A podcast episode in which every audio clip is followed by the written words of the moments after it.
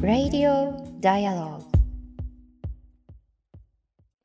5月10日水曜日時刻は夜9時を回りました。Dialogue for People が配信しています Radio Dialogue。本日の MC を務めますフォトジャーナリストの安田夏樹と、そして佐藤圭です。こんばんは。よろしくお願いいたします。ますさあ、あの、アネモネさんがですね、はい、帰宅したばかりなので、ポリタス TV はこの放送の後視聴させていただきますというふうにね、コメントくださっていますが、はい、あ、今、あの、ガッタンさんからもポリタス、ポリタスから移動っていうふうに、はい、あの、コメントくださいましたが、そうなんです。あの、つい先ほどまでですね、はい、あの、津田大介さん主催の、えポリタス TV で入管法のお話をしていたということもあって、そこからね、あの、はしごして聞いてくださっている方々も、えー、それ以外の方々も本日もよろしくお願いいたします。うん、いや、今回のこのテーマもね、実際かなり地続きなところがありますよね。そうなんですよね。命の互角さという意味ではそうなんですが、うん、えー、その前にですね、あの、はい、皆さんに、あの、伝えをしたいことがあります。すねはい、連休中5月5日、えー、最大で震度6強の揺れを観測する地震で石川県の珠洲市などですがね、大きな被害が生じるということがありました。で、こちら、あの、9日の県の発表によると、被害を確認した建物は506棟、うん、全壊9棟、あ、9棟、半壊9棟、一部はその452棟とのことです。で、あの、その後、大雨など続いてですね、こう、災害ってこう、複合災害っていう様々なこう、災害を一気に押し寄せてきたときに、いつも想定していたこう、避難先が使えないとか、あの、そうした恐れがあるということが指摘されてきていましたね。で、こちら、あの、連休中ということもありまして、その場にあのいつも暮らしていないという方でこの地震を経験された方というのもいたかと思います。本当にあの様々な被害がまだ全容が把握できていない中であの亡くなられた方にお悔やみを申し上げるとともに今だこうして不安の渦中におられる方々が少しでも安心に過ごせるよう祈っております。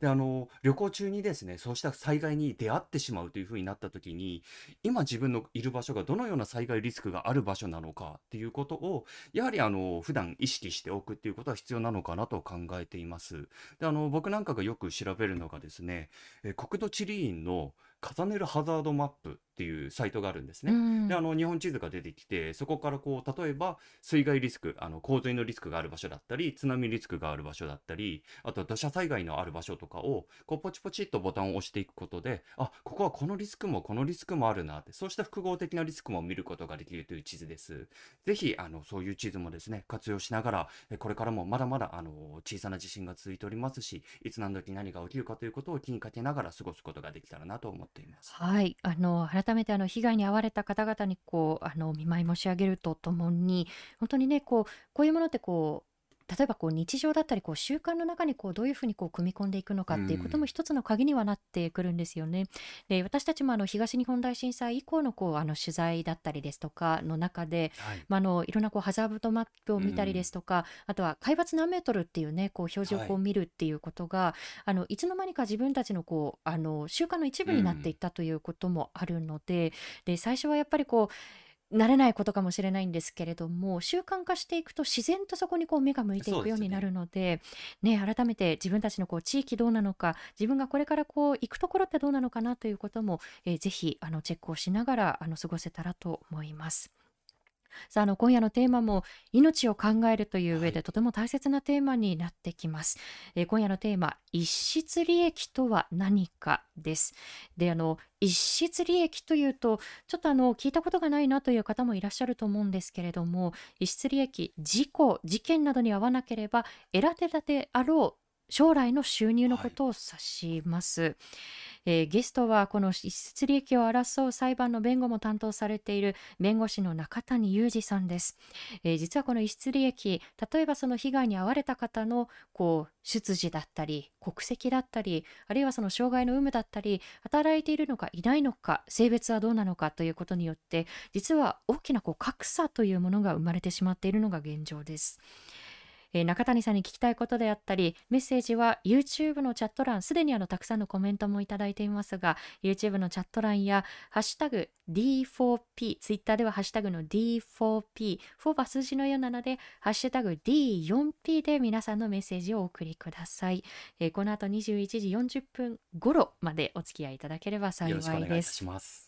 さあまずは最近のニュースのはい。中から気になったものを今日は2つピックアップしていきたいと思いますが、えー1つ目はあまり日本の中で大きく報じられているとは言えないんですけれども、えーイスラエル軍によるガザのはい。空爆が再び行われています。はい、痛ましいニュースが入ってきました。こちら9日ですね、イスラエル軍がパレスチナ自治区、パレスチナ自治区というのはこう2カ所に分かれているんですけれども、そのうちの飛び地のようになっているガザ地区への空爆が、えーありました。で、あの、こちらで民間人を含む13人が死亡ということなんですけれどうも、ん、まあ、こうしたあの殺戮、これ突如として起こったものではなくて、本当に歴史的背景を考えていくと、とてもあの簡単には説明できないものなんですけれども、少なくとも昨年も、え昨年の8月ですね、そして一昨年2021年の5月にもこうした空爆って起きてるんですようね。ん、で本当にあのもちろんあのイスラエル側というのはこれはテロとの戦争であるということを建前上は言っているにもかかわらずやはり民間人の方が多く亡くなっているで子供を含む本当に多くの方が亡くなっているこの事実に対して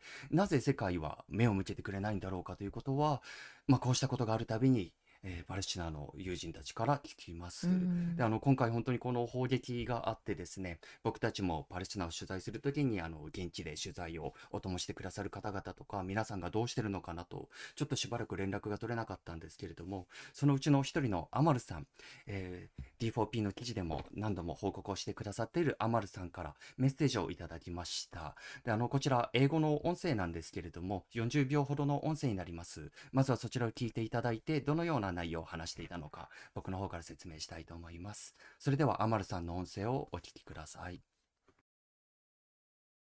Hi, this is Amal from Palestine, Gaza, from my home. Yesterday, Israeli to target three persons from the Palestine resistance. They killed 14 innocent people, eight of them kids and women, by their airstrike. And no one of this world stopped them.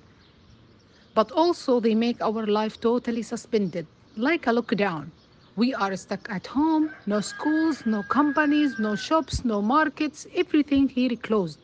Are we nothing for the world to care about? The innocent souls which killed and the still and still killing them, the people who live in fear, the daily workers and their families who survive by the daily income. No one of those deserve to care about and stop Israel of their injustice to us. ありがとうございます。最後、こう、ちょっとプツッと切れてしまったんですけれども、これ本当についさっき、アマルさんがあの送ってくださったものなんですね。で、あの、背後で、鶏の声とか、こう、チュンチュンって鳥の声が聞こえていたり、こう、朝の静けさが、あの、伝わるかなと思うんですけれども、やっぱりこう、夜になってくると、戦闘機の音がもう止まらないと。で、あの、去年の空爆であったり、一昨年のものと比べても、とても激しい空爆が続いていて、それなのになぜ、あの、世界は私たちのことを無視し続けるんだろうかということを訴えています。もう街が完全にストップしてしまった。空いているのは病院だけだ。亡くなった中には4人の女性、4人の子供が含まれているということをアマルさんが伝えてくれました。であのこれを受けてあの西岸地区の方でもデモが起きたり、その衝突で亡くなる方がいたりと、えーこの続報についてもあの引き続き追っていきたいと思います。はい、あの今コメントもいただいていますが、フォアサイト1974さん、えー清末先生、おそらくあの清末愛沙さんのことですね、の長年の、えーご友人であった歯科医師も亡くなった、えーこれはあの清末さんもあのえツイッターでもこう投稿されていたことなんですけれどもあの笑い合ってこう話し合ったこう時間というのはもう永遠に戻ってこないということを、えー清末さん長年もあのパレスチナにもこう携わっていらっしゃるのでツイートをされていました、えーそれからランと M さん、えー報道量のバランスについていつも考えてしまうということで、そうなんですよね。あのまあこのは何度もこう発信をしてきたことですけれどやはり報道の格差情報の格差というのが支援の格差言ってみれば命の格差につながっているというこう構想がどうしてもあるのでその格差を埋めていきたいという意思も込めて私たちも発信を続けたいと思います。さああの実は2年前に先ほどメッセージをくださったアマルさんが、えー入管法の政府案に対してもこうはい少しね、コメントをくれてしっかりこう命が守られるこう法案があの本来はこう必要というこううん趣旨のこうコメントをくださっていました。ただそのまあアマルさんたちのこう願いがなかなか届かず、えー今回入管法の政府案が再び審議をされて、えーそして先日、えー衆院でこう可決されはいるというこう経緯がありました。ただ過去の検証をなくしてえー現在こうより良い改正というのはこう望めないということで、えー今週その過去の事例も含めた取材を私たちはしてきました。あのそれについてこうお伝えしていきたいと思うんですけれどもあのこれはあのニュージーランドの特集の時にですね少し皆さんにこうお話をしたと思うんですが、2005年にマンデート難民と言われる、えー国連のこう、まあ、基準だったりこう権限によって難民として認められた人たちのことを、えーマンデート難民と呼びますけれどもそのマンデート難民として認められていた、えークルド人の親子お父様と、えー長男のお二人ですねが、えー日本でこう収容されたその翌日に国籍国へのトルコへと強制送還されてしまうというこう事件が起こりました。であのその強制送還されたこう親子とそしてそのご家族は、えーその後第三国であるニュージーランドに受け入れられてでニュージーランドの市民権をこうすでに獲得しているんですけれどもまさにその強制送還された当事者であるお父様のアハメット・カザンキランさんが、えー来日使用でこう来日をされていたので、インタビューをさせてもらいました。であの本当にこう衝撃的なこう事件だったと思うんですけれどもあのアハメットさんたちご家族は1990年代にあの日本に渡ってこられてでも日本に来日してからもこうなかなかこう穏やかに過ごせない、まあ、難民認定はこう、まあ、得られないしそれどころか実は入管が、まあ、把握されているだけでも過去に2回、うんまあ、現地調査という名目でトルコに入管職員を派遣してでトルコ政府と警察とその難民申請者の情報を交換してるんですよね、現地調査という名目のもと。であの難民申請している側にとっては当然そのトルコの政府も警察もまあもう迫害をする側迫害の主体なわけですよね。でその迫害の主体側であるトルコ政府になんで誰がどんなふうにこう日本でこう難民申請をしているのかっていうことがもうその情報がこう筒抜けになってしまうっていうことを意味するので、あこの人日本にいるのね、うん。で日本でこういう理由で難民申請してんのねっていうことがこうトルコ当局にこう伝わるっていうことは、まあ、ますます難民申請者側にとっては帰れない理由になっていくわけですよね。うん。かつ喋れないですよねそんな事実があると分かれば伝わってしまいますからね。自分の証言したことが本国にね。伝わるのかもしれないと思まあ、うと、しんもう誰にし信頼してうん。この迫害を受けるかもしれないんですっていう話をしたらいいのか自分が今入管で話していることがトルコ政府にこう伝わってしまうのかっていうふうに思うとね、本当にこう話せることもこう話せなくなってしまうという意味でもまあいろんなこう利益のこう妨げなわけなんですけれども、えところが2005年の1月、えー彼らはマンデート難民として国連から UNHCR からこう難民として認められていたにもかかわらず、えー一家は、えーその一家の中でもこうお父さんのアハメットさんと、え息子さんが突然収容されて強制送還されてしまうということが起きます。でも当時実は強制送還された執行された日というのがあのご家族だったり支援者さんだったり弁護士さんたちが記者会見を開いていたんですよね。でその記者会見の最中に、え2人を乗せた飛行機が離陸をしてしまって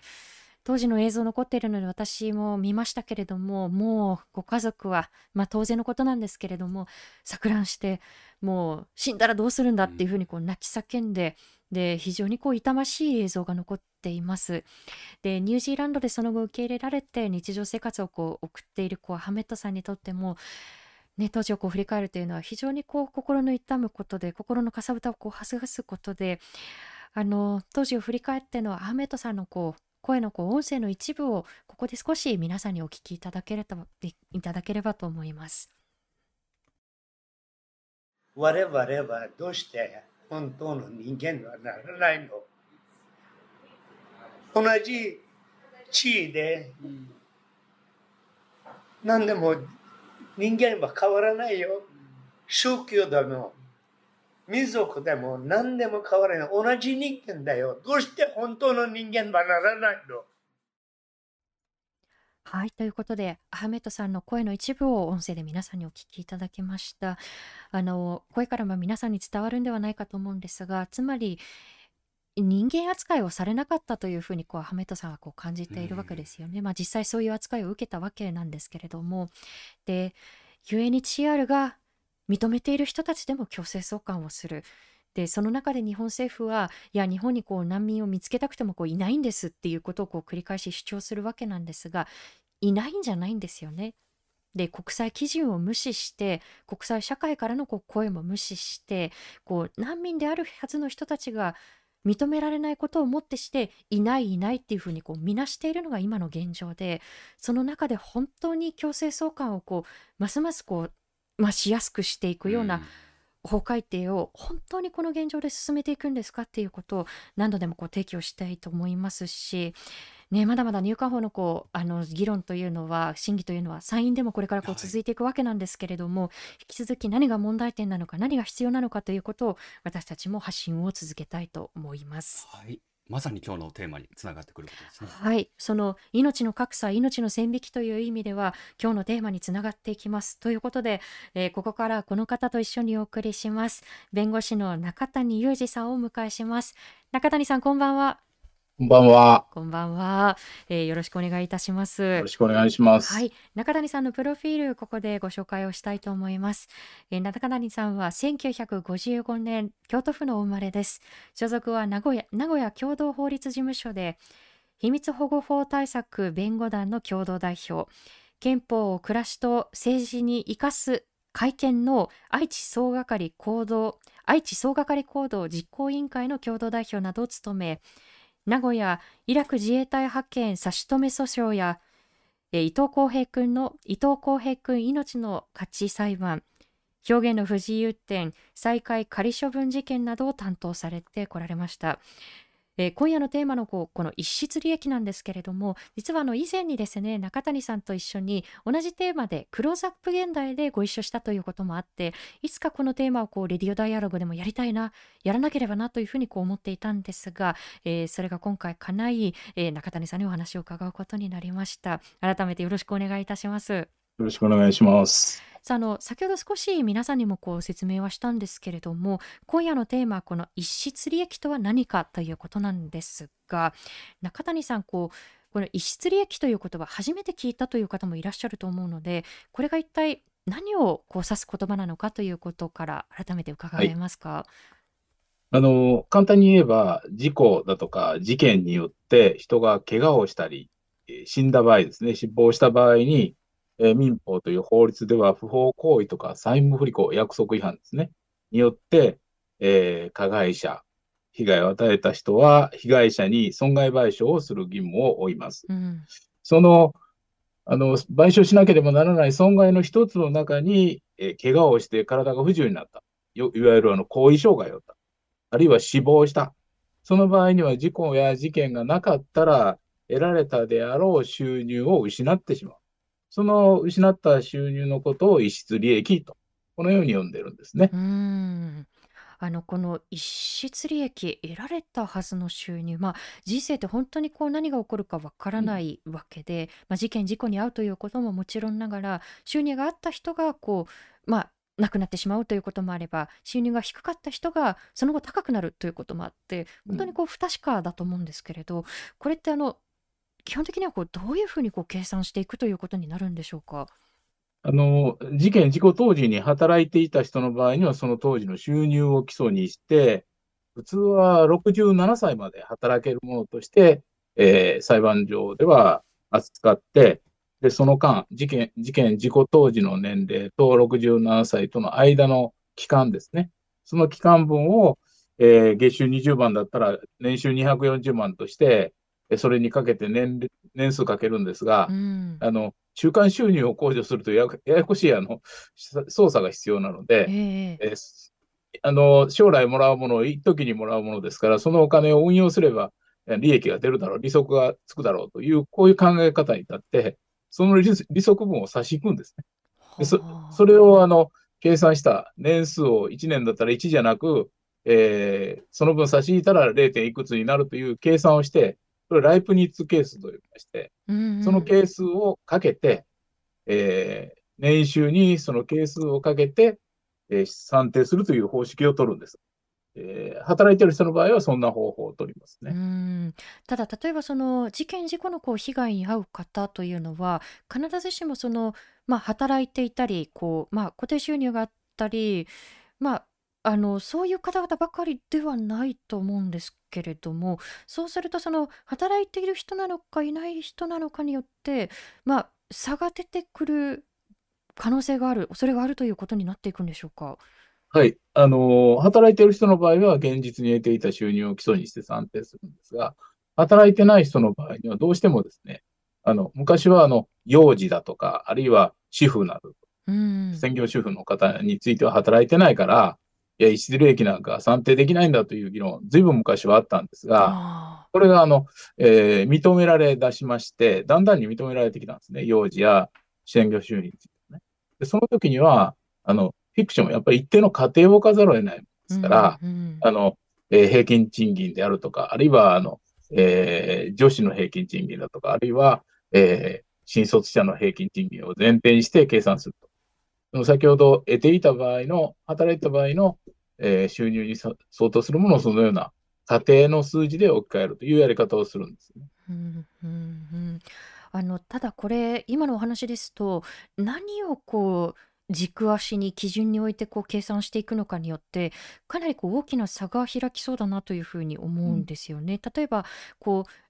全体のこう労働者のこう平均賃金にするのかそれともこう女性のこう平均賃金にするのかによってやはりこう女性のこう、まあ、賃金のこう、まあ、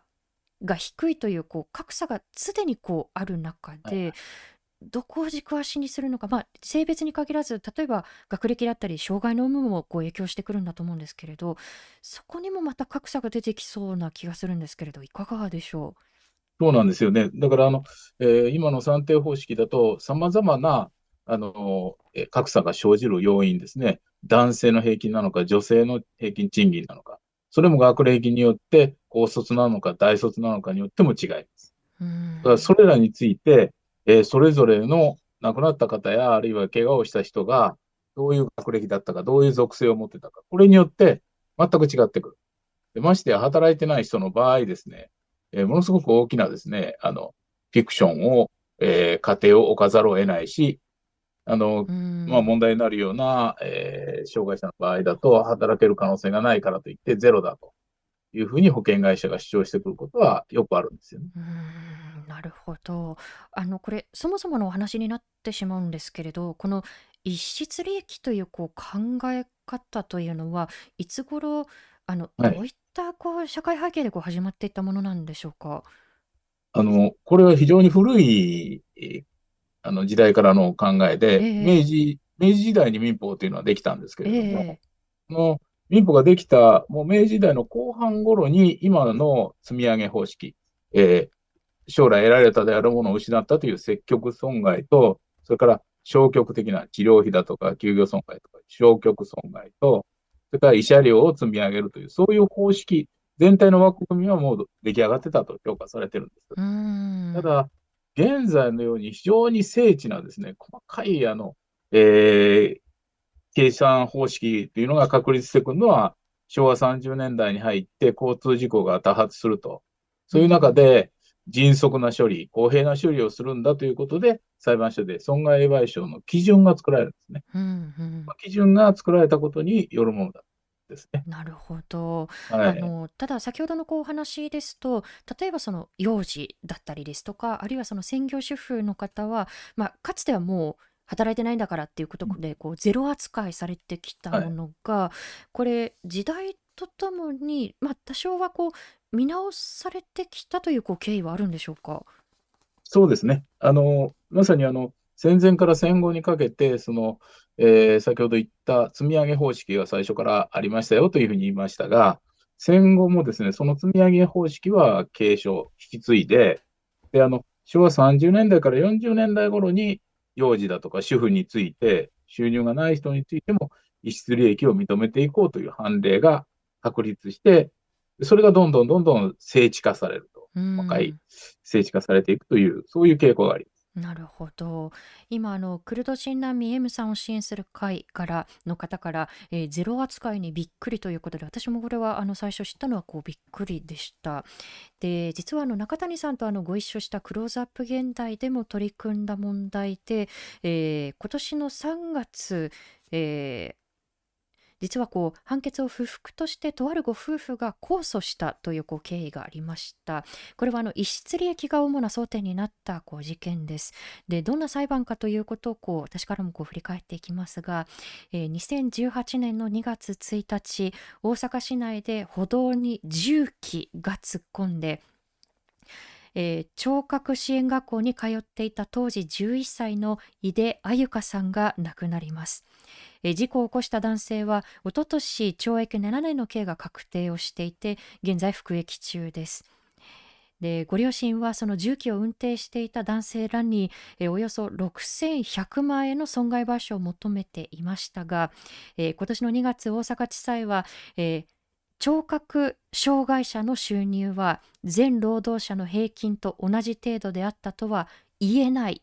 などとして逸失利益は全労働者の85%に当たると判断します、えー、およそ3700万円の、えー、賠償を命じたということがありました。まあ、のざっくりと言うとこう障害をこう理由にして逸失利益は全労働者よりもこう低いよねというこう判断が下ったわけなんですけれどもまずあの井出さんのこのケースについてあの大阪地裁のこう判決をお聞きになって中谷さんご自身はどんなふうに受け止められましたか、あの、井出さんの、あの、お子さんの様子はですね、私はテレビで、あの、NHK のテレビで初めて見たんですけれども、あの、えー見てびっくりするぐらい能力が高い子だなと、相当な努力をされたんだなっていうのをまず感じました。この子の場合で、平均的な労働者の賃金を元に算定しないのかという、ちょっとショックを受けたぐらいでして、あの、あれほど努力して、あれほど能力を持ってるこの将来の収入について、聴覚障害があるからというだけでですね、減額するなんていう理由は私は全然ないんじゃないか。今は、あの、えー、障害者の社会的な障壁解消させようとね、障害者の権利条約を批准し、障害者の差別解消法というものを、えー、定めた。法自身が差別の解消を求めてるんだから、なおさらこんな、これまでの判例実務を前提にして、減額をさせねばならんなという考えを持つのはおかしいんじゃないかというふうには思いました。うん本当に、まあ、例えばその、まあ、障害のこう有無によってあの実際にこう賃金格差があるとしてもその賃金格差をこう生み出してしまっているさまざまな障壁が社会の側にあるわけで何かその社会の側にあるはずのこう障壁をこう自己責任であるかのようにそのままこう判決やこう判断に持ってきてしまっていいんだろうかっていうなんかそういう構造的な問題も浮き彫りになりますよね。はい。あの、まさにそのことで、あの、障害による差別を、このようなことをし続けてると固定化してしまうんですよね。うんうんうん、むしろ我々は、こういう法律、先ほど言ったような条約や法律によって解消していこうと。差別をなくしていこうという方向なんだから、裁判所がそれを固定化するようなことをしては私はいけないだろうというふうに思いますね。うんあの実はですね判決としては逸失利益は全労働者の85%に当たるという判断が下されたんですが、えー、この裁判を振り返っていくと被告側は当初、えーこういうふうにこう主張していました。逸失利益の基準額は、えー、全労働者ではなくて女性の平均入収入にする。でさらに、え聴覚障害者は思考力や学力を獲得するのが難しい就職自体も難しいということを理由にして一般女性の平均年収を基準とした上でさらにその40%にとどまるという主張をしていました。先ほどのお話にもつながることですけれども被告側のこの主張自体を聞いて中谷さんどのように受け止めましたか？あの私の個人的な感想としては、人一人を死亡させてしまって、その加害者に対して責任を問う事件で、一人を殺したことに対する償いとしてですよ、被害者に障害があるから一般の人の40%と直ちに考えてしまうところに非常に腹立たしい思いがあります。あの実務家として、まあ、基準に従って数字を出したんだろうと思いますけれども、それに痛みを感じないことが腹立たしいですね。平等はお題目じゃないんですよ。やっぱり法を運用する人間が人間の個別事情を十分に考慮していく必要がある。そういう意味で、この主張に関しては大変腹が立つ主張だなとまあ、聞いた時に思いました。うーん。あの、中谷さん自身も実はあの裁判の中で、この逸失利益のこう問題に突き当たり、えーそしてこう向き合ってきたというこう経緯がありました。あの、先ほどのプロフィールのご紹介の中でもこう触れましたけれども、伊藤浩平君命の価値裁判でも、えー実は命の、えー逸失利益がこう争点となったということで、改めてなんですけれども、あの伊藤浩平さんのこう裁判、えーどういったこう事件が起きて、で、で、どういうこう経緯のこう裁判だったのかということを伺えますか？はい。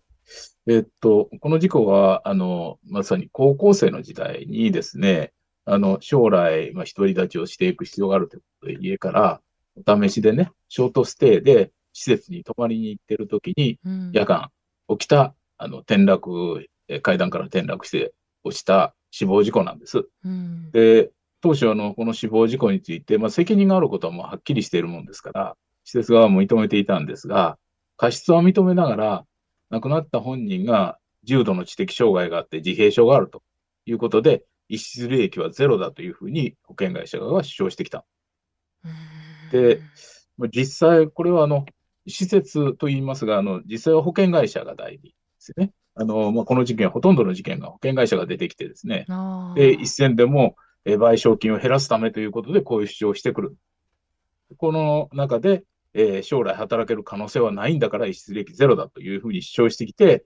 それを家族は到底耐えきれないと言って裁判に訴えた。こういう事件ですね。なるほど。あの、今のお話を聞いていると、なんかそういう主張自体をこう聞くこと自体が、ご遺族にとってはこう二次加害、三次加害にこうなりかねないんじゃないか。まあ、なりかねないというよりもこうなっているんではないかというふうにこう思うんですけれどもこの逸失利益をこうゼロと、まあ、その被告側が主張したことについてあの当時を振り返ってあの浩平さんのご家族はどのようなこ、はい、どのようなことをおっしゃってましたか？あの、まあ、お母さんですけれどもこの言葉を聞いて、えー、あの浩平君は必要のない人間だと言われたと感じたとおっしゃってました。浩平の存在が否定されたことに私自身の命やえー、人生が否定されたように感じました。こういう思いを抱かれてるんですね。うんあのまあ、こうした主張をこう耳にするということも非常にこう過酷なことだと思うんですけれどもやはりこの逸失利益が争点になるようなこう裁判の中でその訴えを起こす側こう被害を受けられた方だったりそのあるいはそのごご家族ご遺族は本当にさまざまなこう問題に直面すると思うんですがあの例えばその歌を起こす側としては具体的にどんなこう問題に直面せざるを得ないというふうに言えるんでしょうか？あの、逸失利益が争点になると、将来どの程度の収入を得られたかということが争点ですから、うん、働ける能力を獲得できたと。知的障害があっても、重度のあの障害があっても、自閉症であっても、働ける可能性はあったんだということの立証を求められるんですよね。うん、そうだとすると、え我々やったのでは、あの養護学校と家庭の間の連絡帳だとか、それから通知表などを証拠に出して、で、発達の過程を丁寧に追う中で、いや、適切な援助があれば発達の可能性があったんだということを立証していくと。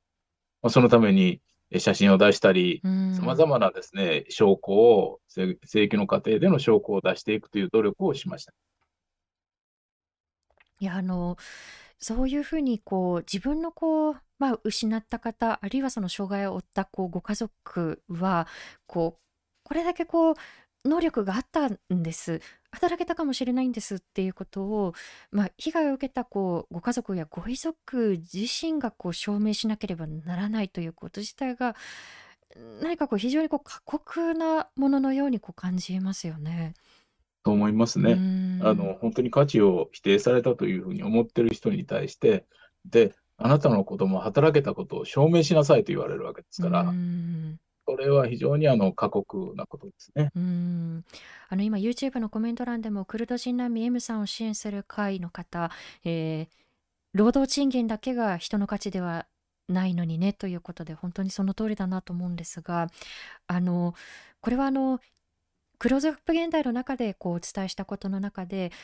井出さんのご家族がこういろんなこう表に立ってこう記者会見などでこう発信をする中でいろんなこう誹謗中傷にもかさらされたというふうにこう証言をされてました。あの例えばこうお金目当てなんじゃないかだったり非常にこう理不尽なことだと思うんですがその点については中谷さんいかがですか？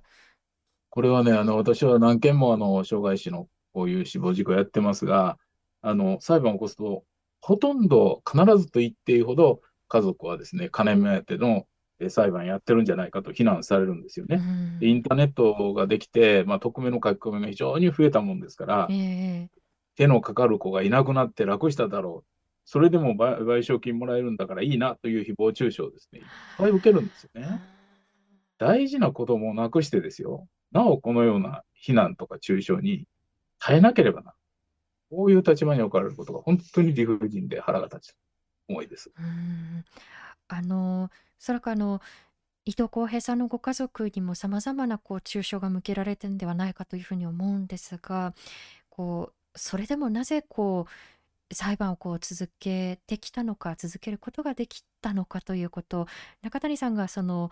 あの携わられていてご家族がおっしゃっていたことなどであの印象に残ったことなどはありましたか、あの、まあ、浩平君のお母さんは人のミスによって命を奪われたのに、えー、浩平には生きる価値がないものとして評価されないんだと言われたことは絶対に許せなかった。うん自分には生涯無縁だと思ってた裁判をすることになったのはその1年からだと言っておられます。別のあの私が担当したあのご家族の方は生きてる間も差別されてうん死んでからも差別される。これが耐えられなかったんだ。そう言っておられましたね。うん裁判をされる家族の思いというのは非常に共通するものがあると。うんあのこの伊藤浩平さんのこう裁判なんですけれども、えー最終的には和解という形になりましたあのどのような形でどういった和解だったのかということも伺えますか、あの、この事件はですね、一審のもう、あの、判決期日まで指定されてたんですよねう。ーん判決の直前になって裁判所が双方に和解を進めました。えで、あの、私どもは、判決前にあの和解をすることは、えー条件によってはいいと。条件は何かというと、逸失利益を認めたということを明らかにしてほしい。えうんそれから謝罪をしてほしい。うんそして、判和解の経過、和解の内容を法廷で読み上げてほしいという要求をしました。でこれを入れてですね、えー謝罪をし、障害者の命を預かるものとして注意を書いて、死亡という手取り返しのつかないえー結果を招いてしまったのにことを謝罪するという謝罪文言を入れます。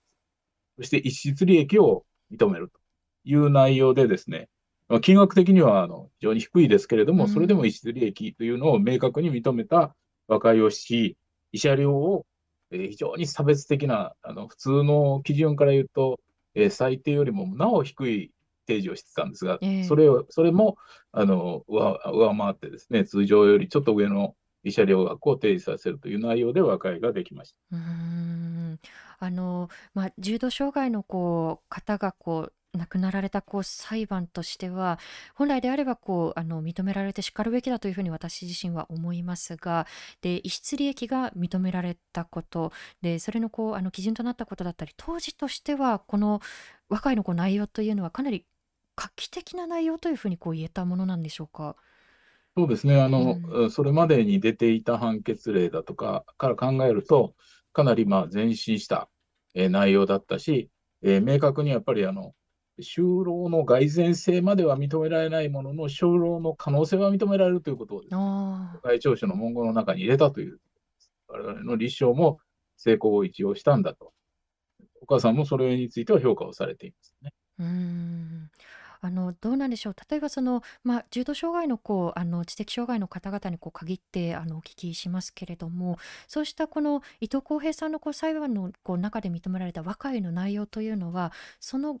後の裁判でもこう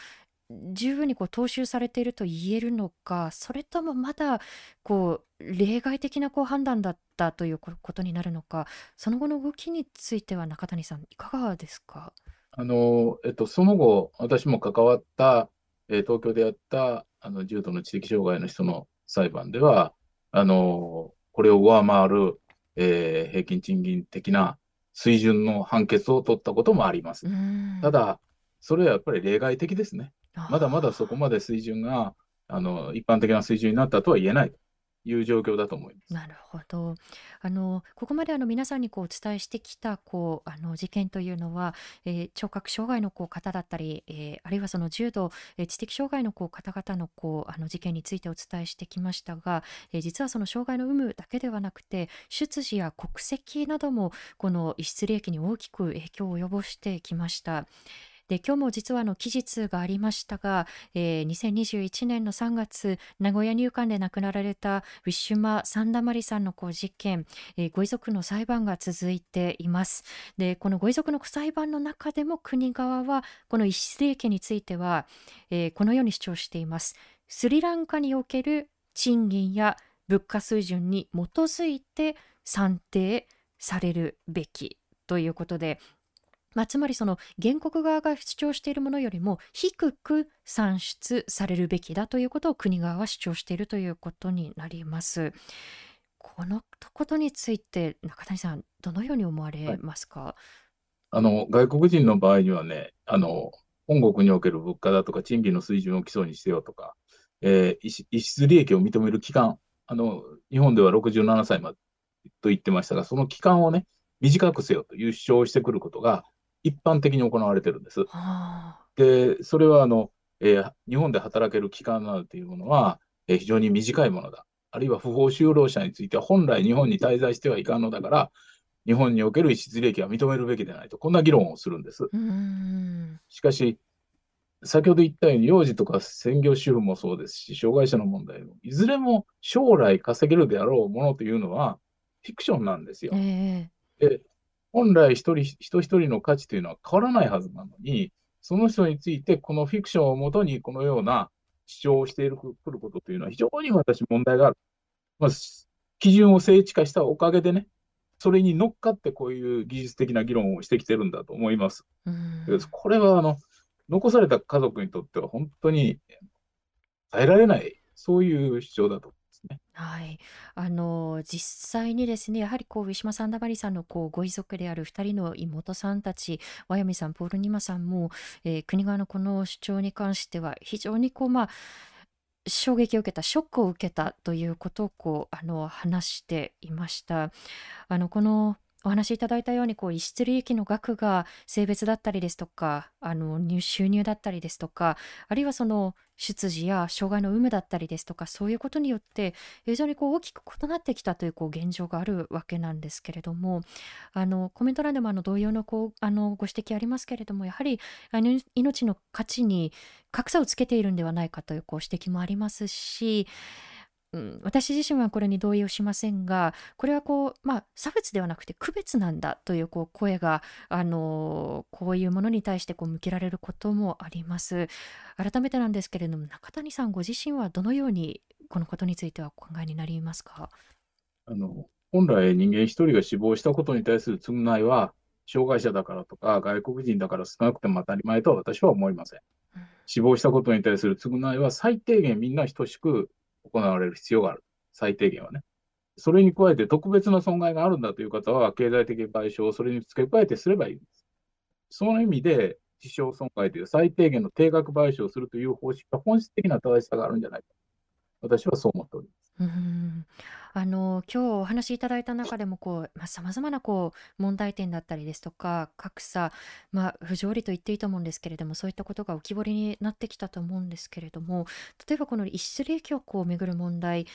え今後はどういうふうにこう改善をしていくべきなのか、まあ、あの海外でもこのあの賠償をめぐってはさまざまなこう制度が存在すると思うんですけれどもこれからのこう改善点については中谷さんいかがでしょう？はいあのまあ、海外ではあの英米法では懲罰賠償というような制度があって、えー、非常にまあ賠償額が大きいという、そういうのがあるんですが、制裁的な意味があってね。日本ではそれを取ってないんだというふうに考えられていて、であの私は先ほど言ったように、定額賠償と一定最低限の賠償というのは認められるべきだというふうに思っていますが、実務的には今の賠償方式がそのままかなり定着しているので、なかなか改善しないだろ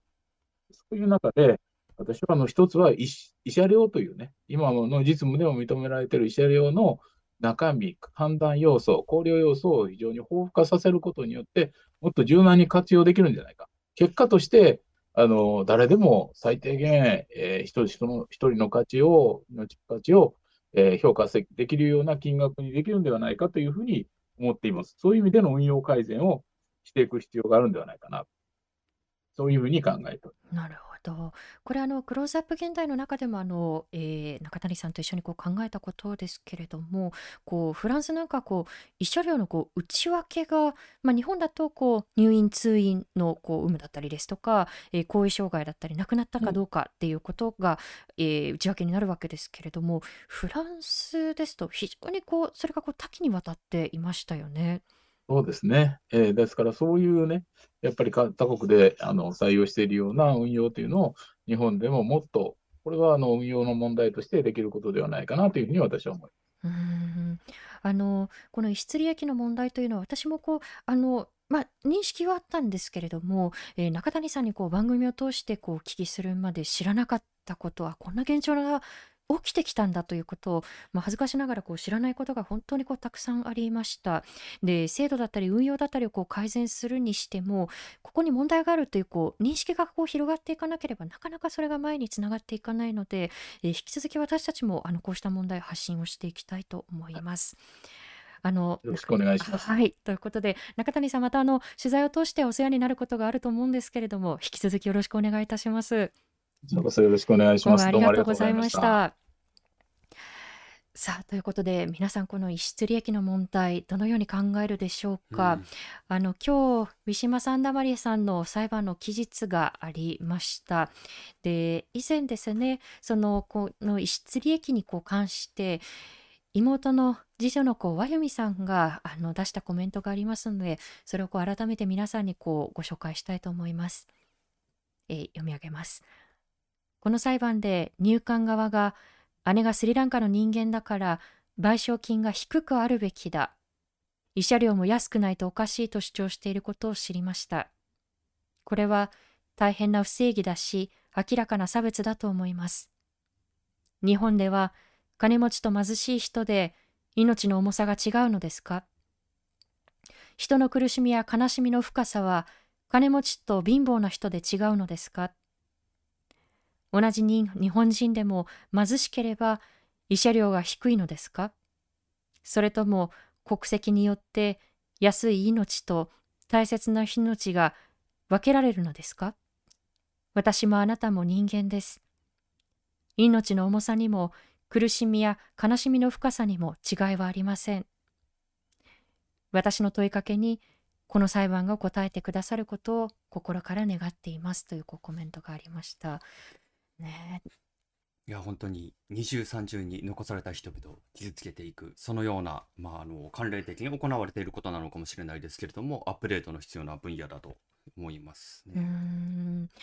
んということで、あの、この問題まだまだこう知られていないことがこうたくさんあるなというふうに私たちもこう感じるので、引き続き取材発信をね、私たちの方でもこう続けていきたいと思いはい、あの、すごくあの話を聞いていて気になったのは、こうした判例が出たり、もしくはこれをニュースで見聞きすることで、あの態度模倣効果、未明説って呼ばれるメディア論のあの用語があるんですけれども、あそういう価値判断をしてもいいんだとか、あそういうかん価値判断をするべきなんだっていうことが無意識に刷り込まれてしまうっていう、そういう恐ろしさもあるなと思うんですよね。何かそうしたところに違和感を感じたりしたときに、このようにこう声を上げていったり、一度立ち止まって考え直すということを今後も続けていく必要があるなと感じます。はい改めてあの今日の放送をもう一度聞きたいという方、Dialogue for People の YouTube チャンネルにアーカイブをしていきます。え今後の放送のお知らせもいたしますので、チャンネル登録よろしくお願いします。今日の放送は Spotify、Apple Podcast、Google Podcast、Amazon Music Podcast でも聞くことができます。えー、そしてこのレディオダイアログはサポーターの方々のご寄付で支えていただいております。よろしければ、ダイアログフォーピープルのワンタイムサポーターやマンスリーサポーターへのご登録もよろしくお願いいたします。さあ来週5月17日、水曜日の放送なんですが G7 サミット、迫ってきましたね、はい、直前でございますということで、えー、G7 前に考えたい核核問題ですね、核の今後と題して、えー国際交流 NGO ピースボートの共同代表畠山澄子さんをお迎えしたいと思います、畠山さんは以前前以前にですねはい私たちの YouTube でですね、はい、平和教育についてはい、半島のことという番組の一部で平和教育についてですね。はい、はいお。聞きしたんですけれどなんかね最近サンデーモーニング仲間になったんですよ、はい。あの某日曜の朝の。某日曜の朝のはいもう名前言ってるけど、某ね。TBS の某はいサンデーモーニングで、はい。いや、本当に力強い、あのー言葉で、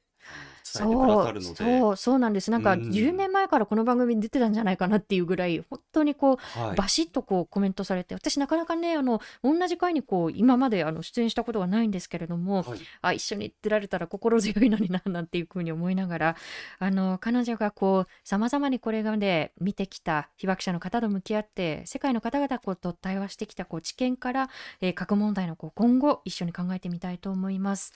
えーということでこの「レディオダイアログ」来週のまたこの時間21時にお会いしましょう。えー今回のお相手はフォトジャーナリストの安田なつきと佐藤圭でした。ありがとうございました。おやすみなさい。ご視聴ありがとうございました。チャンネル登録やご評価をいただけますと幸いです。また、このチャンネルは皆様のご寄付に支えられております。ご支援、ご協力、よろしくお願いいたします。